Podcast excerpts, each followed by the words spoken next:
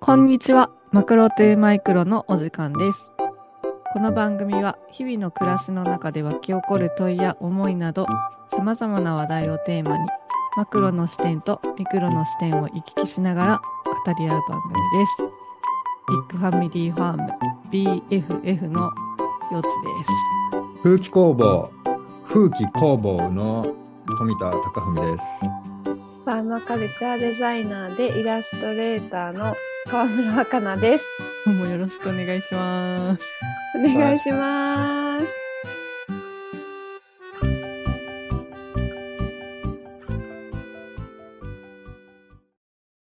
今日は放送は和暦で言うと神無月違う。下月だね。下月のうん。 1日新月ですね。11番目の月。下そうで月す、ね。冬の真ん中の月ですね。うんうんうん。下月1日、うん。 12月13日に放送になっているかと思います。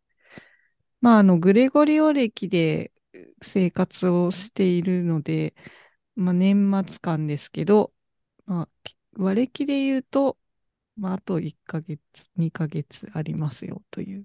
うんうんうんね、でもまあ、年の瀬が迫っているという、そんな時です。で、今日は、ちょっとその、年末年始、いろいろと行事もあるので、そういった、なんか、日本の伝統的な過ごし方というか、時の迎え方みたいなことを話せたらいいなと思ってます。はい。はい。そう、あのー私、この山に暮らしてもう十何年経つんですけど、ここに暮らすと、やっぱり農、農のタイミングで、あの、田植えの後は、さなぼりって言って、田植え終わった打ち上げで、こう、無事に実りますようにみたいな祈願祭があったりとか、夏も夏祭り的な祭事がいくつかあって、で、この年末は、12月4日に毎年あるんだけど、天神祭りって言って、あのー隣に天満宮があるんですけど、そこでみんなで集まってお掃除して、で、あのー宮司さんを、に来てもらって、お祓いをしてもらうっていうのをね、うん毎年やるんですよ。で、昔は、あのー特にコロナ前までは、その行事行事で決まったおかずっていうか、料理があって、で、なんか、まあ大体、この時期は大根が取れるから、切り干し大根の煮物みたいなのを必ず作ったりとか、なんかそういうのがね、決まりがあったんですけど、だんだん、まあコロナでちょっとみんなでご飯食べるのはやめようかってなってから、なったり、高齢化が進んで、そういう料理作る のがみんな大変になったりして、料理作るのはなくなったんだけど、天神祭りの時は、なんか、お郷さんって言って、変な形のおにぎりを一人一個ずつ用意するんだけど、そのおにぎりのてっぺんになぜか小豆を1個乗せるんですよね。うんなんかおっぱいみたいな形の。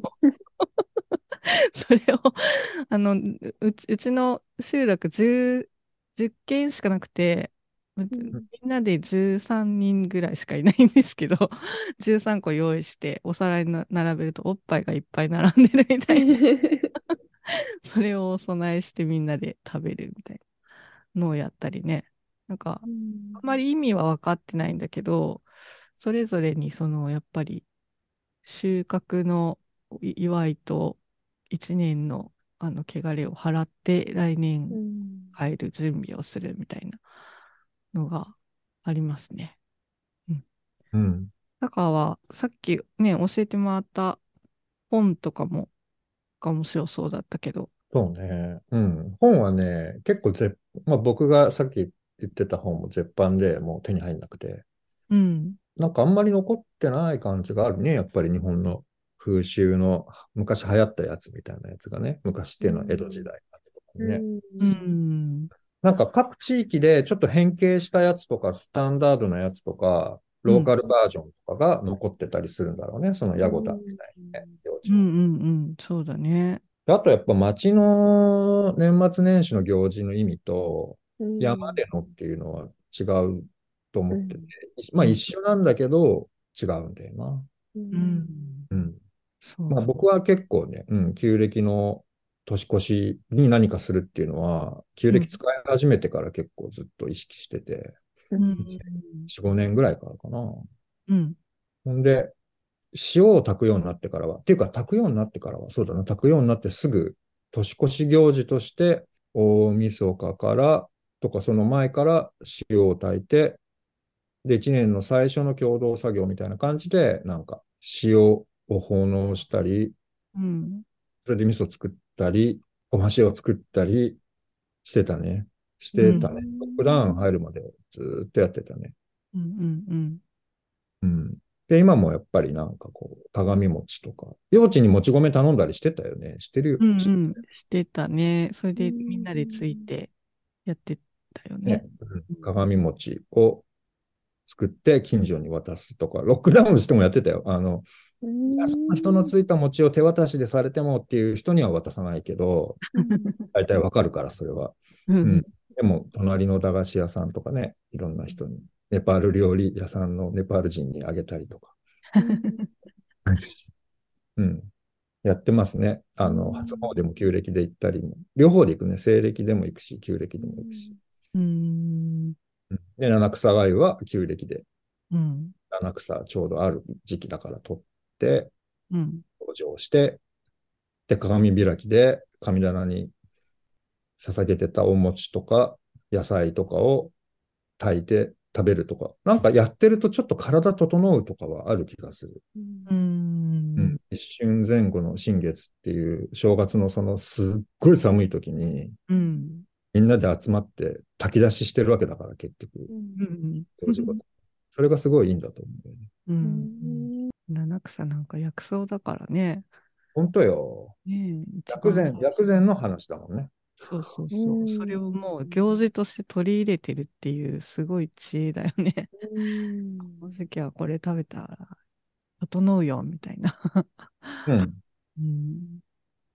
やっぱそういうのが、そういうのがでもベースだと思うよ。汚れ払うってさ、うん。なんかそのもちろんお祈りをするとか、しでれ払うってんで、朝で払うとかさ、うん。うん。うん。あると思うよ。祝詞とか。うん。でもやっぱり体の払い清めは養生だもんね、結局さ。うん。今はデトックスって言うけど、うん。結局その汚れ払うために、おとそ、おとそももうすごいいろんな薬草のブレンドいるよね酒だしね、もともとはさ、うんね甘酒もそういう、なんていうのかな、シュガータイプじゃなかったわけじゃん。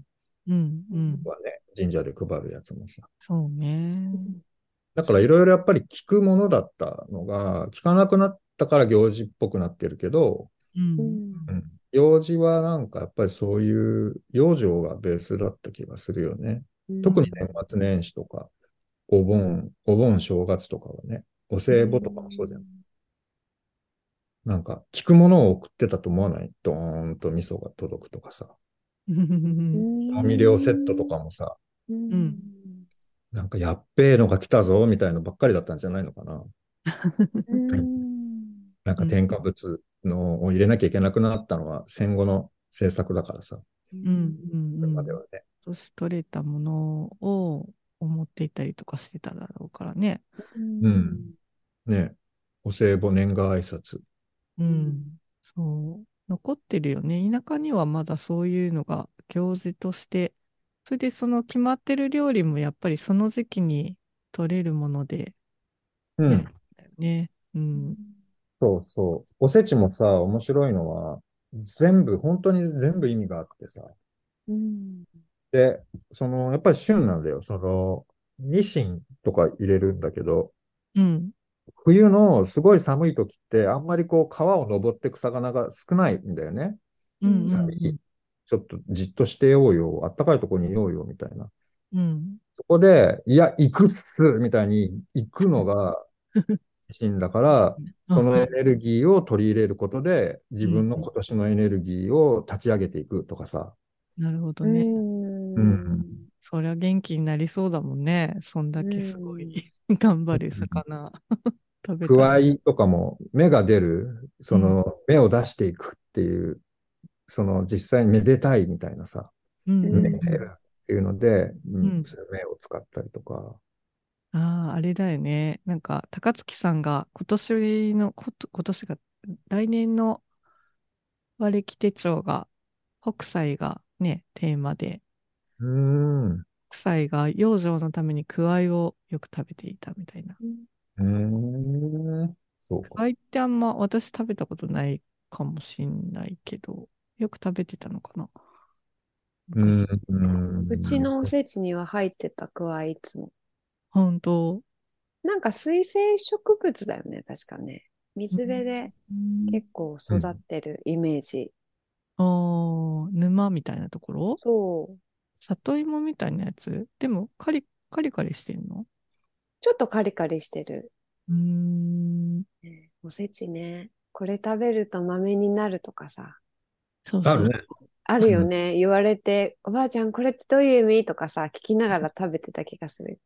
食べたくないなって思ってるやつとかでもそあるう。あるあだる。よね。一個一個ね、なんかこじつけだろうみたいなのもあるけどさ。あるあるあいろいる。ろダジャレっぽいのもあるよ ね。うん おしゃれだよね、でもね。その一そうつ一つに意味を込め、そうだよね。こじつけでもいいから。そうなんだようん、ね。でも、揃うと美しいっていうかうさ。うんん、うん。うん本当はね、節句、みんなおせ、節句のご飯はみんなおせちって呼んでたんだって。あ、そうなんだねあ。あ、結へ構節目にえ。食べるから、そうか、そういうことね。うん節の節知恵があって、節知恵っていう、なんていうの、おせちの集まりみたいなね。うんうんうんで、俺はしみじみ実際にそのおせちもやってるわけ、毎年、旧暦で。うんうんんでしみじみ感じるのは、今さ、買うことが多いじゃん。うん。一般的には多分買って食べる人が多いと思うの、パーセンテージで言うと。そうで、ね一部作るみたいな。黒豆だけは煮たわとかさ、うんうんねうん昆布だけはやったみたいな。うんうん。で、思うに、多分本当に生活しながらいたら、本当にそれが限度かもしれない。平均で言うと、黒豆を煮るとか、昆布をどうこうするとか、うんあの、さっきの小魚とかもさ、やっぱりすごい時間もかかるし、柔らかく味を染み込ませて長持ちさせるの。だから各家庭で何品かずつ、その、じっくりことこと煮込んで長持ちするうんどっどっさり作ったら7日間ぐらい持つぐらいのさ、5日、5日ぐらいはなんかつまめるみたいなものをうん持ち寄ってうんあげてたんじゃないかなっていうのを、ポットラックやって本当思うんだよ。ああ、なるほおど。せちポットラックやるとさうもう本当に揃うんだよね。各自あータッパーに1個ずつぐらい、なんかう、ん、レンコン煮てきたとかさ、うん私はあれを、ナマスを作ったわとかいうのをううんんテーブルに並べてみると、うおすごいね。で、これをみんなう、んその空いたタッパーに各自持って帰りゃいいんだろうみたいなさ。うん自動でできうるん。だから、まあ、ある意味で、ワン、キッチンがワンオペになりやすい日常の中で、うんキッチン、キッチンをホールドしてた人が休めるっていうことでもあるなと思って、おせちの意味が。うんうん。そうだね。うん。だから、普段の、やっぱり普段の役割を手放して、餅つきしたりとか、普段の仕事、職業で、が違うから会ってなかった人と一緒になんかするとか、うん。一緒に食卓囲むとかね、なんかそういうのを一年の中のメリハリとしてすごい作ってたんだろうなって思うよね。うん。うんなんか、うん、結構やっぱりおせちもそうだけど、一人でやろうと思うとハードルが高いなって思う、思そううだよもねのが、行事って多いなと思ってて、うんで、今やれるかって思うと多分難しいよなって思うと、やっぱみんなでこう持ち寄るとかさ、なんかまあ行事にしても一人でやるわけじゃなくて地域でやって、まあめんどくさい役だなっていうのを回ってくるって、 それが本当にやりたくてやってる人もいないかもしれないけど、でもそれぞれがちょっとずつ役割をやることでね、行事が成り立ってるっていうのはすごい地域の活動とか見てて思うからね、うん。なんかある意味やっぱ個で完結するような暮らしが多いじゃん今って。うんうんうん。なんかそのここの家庭でとかうちで終わらせるみたいなうん、のがあるから、だんだんやっぱ行事に対してのハードルがどんどん上がってきたりめんどくさく感じたりとかうんするだろうなーって、なんかそんな話話を聞いててそんなこと思ってました。うん昔はね、やっぱりみんなで田植えしたり、うみんなで屋根吹き替えたり、共同で作業しないと生きていけないってういんううんのがあったから、仲良うくん仲間を保つのにはうん行事が必要だったんじゃないかうんな。うんうん。うん。うん。そうそう。ちょっと、できてるね。に連想でつながる話として、さっきの町と山の違いみたいなうのんうん。を話したのはね、うん。例えば門松っていうのは、う。うんもともとは必要なかったんだって。うん。んあーはいはいはいうんでなぜなら、古い時代には、日本人の多くは自然の森林や原野の中に集落を作って生活していて、ううんん。うん。で、年神様っていうのは、があるのね。年神様っていう、年っていうのは年っていうけど、うん。年っていうのは実りっていう字があって、うん。うん。うん。あの実り、えっ能と力ね。うん。左が乃木編で、うん。が上が今って書いて、うん下が心で実りっていうふうにうんうんうんうんけど、実り。で、これが年って読むわけだな。うん。あ、はいはいはい。うんうん。うん。年っていうのは、太陽の周りを地球が地軸を傾けて一周するおかげさまで、うん。実りをもたらしてくれている、うん。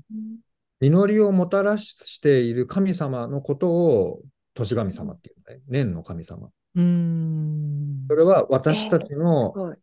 わからない、すさまじいっていうか、恐れ多いっていうか、異不異形の運動なわけじゃん。地軸の方とうんか、太陽うんの周りのある方とか。だからそれのおかげでいただいております。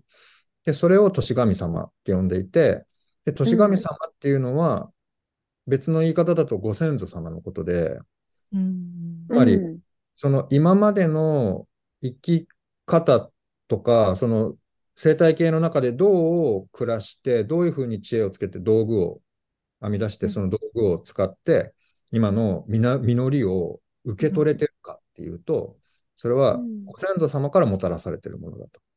うん知恵も道具も生き方もね。例えば脱穀とか普通にやってるけどさ、俺たち。なんか、全部ある程度道具とかやり方とか、そういうのが受け継がれてるのと自分の電池があるわけじゃん。先染めとかもそうだけど、うんゼロから編み出すとしたら途方もなく時間かかると思うんうんううんんだよね。一世代ではできないことばっかりだと思うんだよね。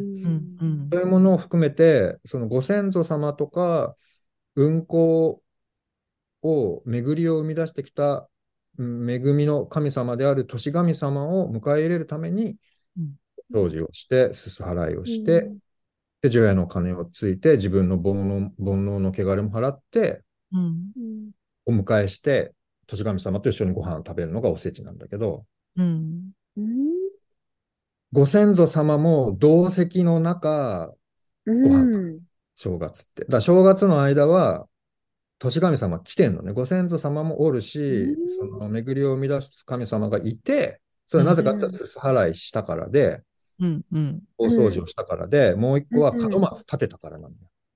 うん門松を建てることで、うん山から私たちは町に来たけど、うんここにいますからっていう、あのー、年神様が目印にするのは樹木なので、その樹木の一部を家に置いとくことで、ここにはいますし、綺麗にしてあるし、おせちも用意するんで、帰ってきてね、来てねっていうので、うんあの門松を建てたり、あとしめ縄をして、清まってるんで大丈夫です、来てくださいってするっていう、なんか室町時代から人が町に、町を作り始めたんだって、室町ぐらいから。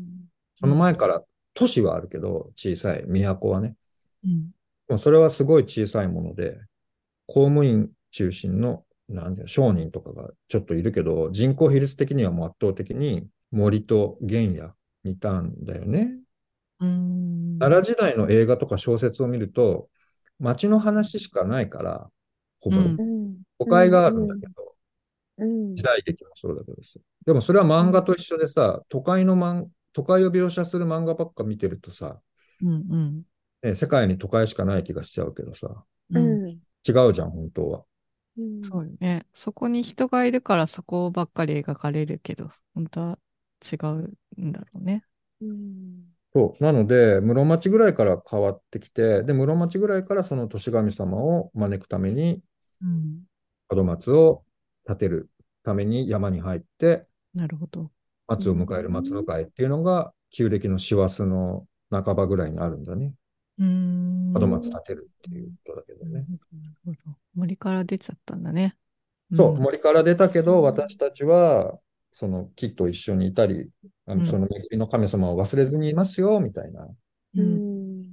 そうそう、そこだと思う。なんか、街にいると忘れやすいから、そうやって行事したりうん。は多いのかもね。うん。うん。そういうなんか順番っていうかさ、このお祭りが始まった期限っていうみたいなのまで知ると、よりね、なんていうか、うんやる意味が 深まってくるけど、結構ね、来たばっ山に来たばっかりの時なんでこれを今やるんだろうみたいな のがあったから、そう知ると楽しい。楽しいかもしれない。うん。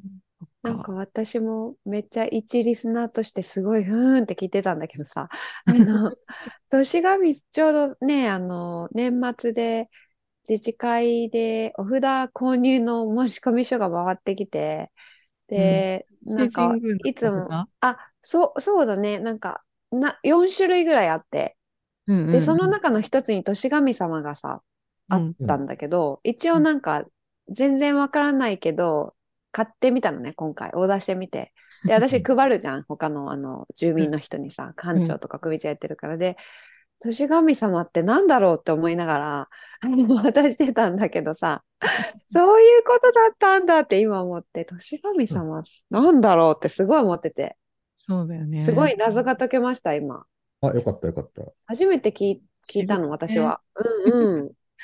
そっか、私さ、なんか長崎に住んでた時はそういうの全くなかったんだけど、ここに来たら、最初、自動的、強制的にお札を一件ずつ買わされるみたいなのがあって、 別に私無宗教やし、なんかおかしくないですか、うん無理やりそうやって、うん強制的に買わされるの、うん、少ないですかうんなんか、うんうん、お札。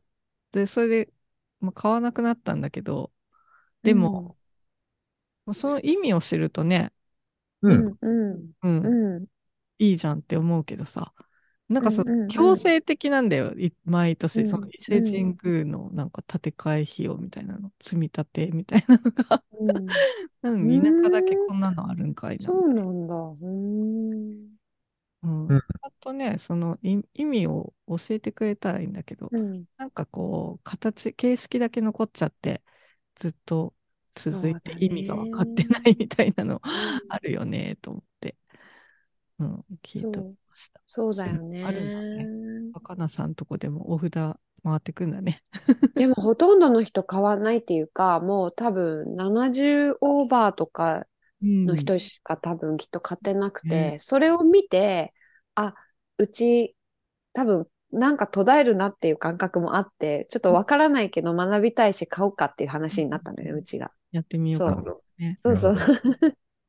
そう。それあったらやっぱりそれをこう置く場所を考えるんだよね。うんうん、お札そうし。かしどこでも置けないよそうなのみたいな。そ うなの。うん。どこに置いたらいいんだろうみたいな。そういうのもね、教えてくれる人がいるそとういい。なの。ねそう。うんなんか勉強ししたら。いやー、ちょっと雇用歌に続き、うんはいもっともっと聞きたいなって。ねあれ、さっき言ってた本は絶版なのうん。多分ね、知っておきたい日本のしきたり。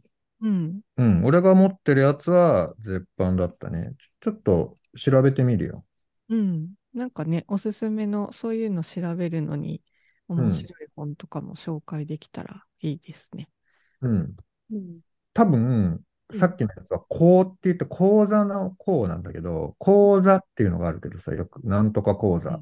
うん。うん。法っていうのは、なんかこう、総合互助機能とか、コミュニティバンクとか、なんかそういうもので、いろんな法があってさ、うんなんかあった、困った人が現れた時にバッとその人にそのお金を渡すための法とか、うん。うん。何かを学ぶ法とか、うんで、伊勢講とかあるわけな。伊勢のお札全員交通費かけて取り行くの大変だから、そうそあうそうそのれみんなでその交通費分も足すぐらいの感じでお金集めて、今年はあそこの長男が行ってくると か、なんかそういうのがあったのね。で、それが形骸化するとさ、なんか強制感が出ちゃう地域もあれうば、ん別にそういうのがないとこもあれば、途絶えかけるとこもあるけど、元は多分こうだと思うよね。原型は。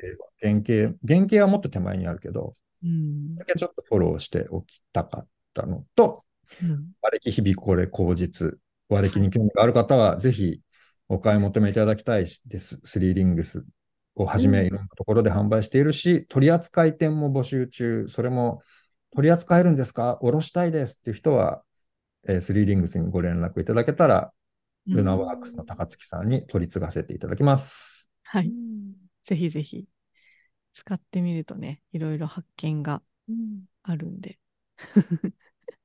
はい。割り切日々これ口実もリンク貼っておきますので、ぜひチェックしてみてください。はい。今回も最後までお聞きいただきありがとうございました。番組への感想、質問、こんなテーマで話してほしいなど、info.3rings.shop へ皆さんからのお便りもお待ちしています。では、また次回えー満月にお会いしましょう。ありがとうございました。ありがとうございましあた。りがとうございました。